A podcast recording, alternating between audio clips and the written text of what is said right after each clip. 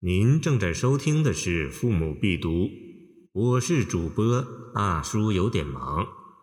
欢迎您点击订阅按钮，收藏本专辑。《望庐山五老峰》李白。庐山东南五老峰，青天修出金芙蓉。九江秀色可揽结，五江此地朝云松。李白的七绝《望庐山瀑布》脍炙人口，妇孺皆知。《望庐山五老峰》也是一首吟咏庐山美景的佳作。不过，此诗不是写庐山瀑布，而是写庐山的另一个风景点——五老峰。它坐落在庐山的东南面，因山势险峻，五峰相连，形似五位老人。故有此名。唐人写七绝各有手段和特点。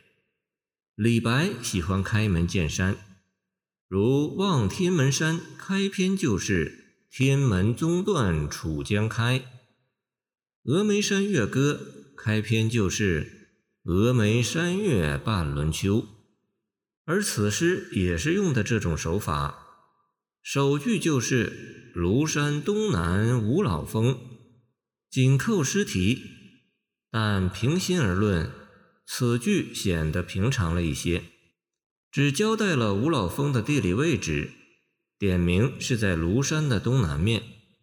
然而，第二句就出奇了，人们都说五老峰形似五老人，而在李白的眼里，太阳光照射下的五老峰金碧辉煌。就如同盛开着的金色芙蓉花一般，而这种山势形状明明是天工造化、自然形成的，但李白却偏偏说它是由青天削成的。这一“削”字下的极妙，它不仅相当生动地刻画出了五老峰的险峻陡直，同时也说明诗人是由下往上仰视的。上过庐山的人都知道，庐山南临九江，如登上庐山小天池等景点向南远眺，便可望见九江、长江一带的秀丽景色。而五老峰本身就在庐山的东南面，靠得更近，也就更容易看清楚了。明明是九江风光全在山下，尽收眼底的意思。但李白偏偏说是可揽结，似乎可以随手采取到一样，所以这“揽结”二字又显得出奇了。但是话又说回来，如果五老峰离九江不近，被其他山峰所挡，如果它不陡直，而是平坡斜面，也就无所谓揽结了。因此。首句所交代的东南方向和地理位置，次句以削摹写五老峰的陡直山势，都如同伏笔一样，无意中均在此处发生了作用，和揽结完全照应了起来。在李白的一生中，超尘拔俗的隐居思想总是时隐时现的伴随着，如他在《山中问答》中说。问于何意？卡掉。问于何意？栖碧山？卡掉。问于何意？栖碧山？笑而不答，心自闲。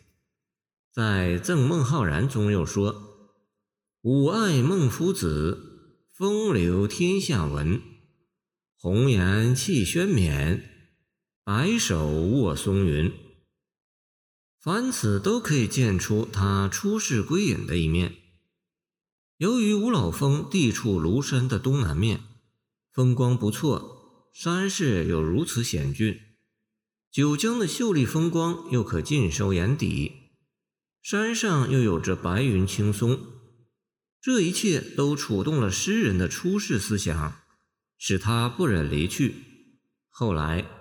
李白果然在五老峰的青松白云之中隐居了一段时间。此诗与一般的描摹山水的诗篇稍有不同，如望庐山瀑布等，可以说是为写景而写景，而此诗却有一种因果关系，因为五老峰风光独特，所以诗人才想到在此巢居。不仅反映了诗人对五老峰风光的热爱，同时也反映了诗人的出世思想。而这出世的思想，则全是由末句告诉我们的。前面三句全成了一种谱写，但这种谱写又是十分灵活的。如果说次句是诗人由下往上仰视，那么第三句只是由上往下俯视。这一上一下，一仰一俯，正是写法上的变换，从而把五老峰的山色特点都写活了。而其中“萧”“懒洁”等字词的运用，又不乏想象和夸张的趣味，体现了李白诗歌一贯所具的风格。感谢您的收听，我的 QQ 号码幺七二二九二二幺三零，希望您继续收听我们的后续节目。如果您喜欢我的作品，请关注我吧。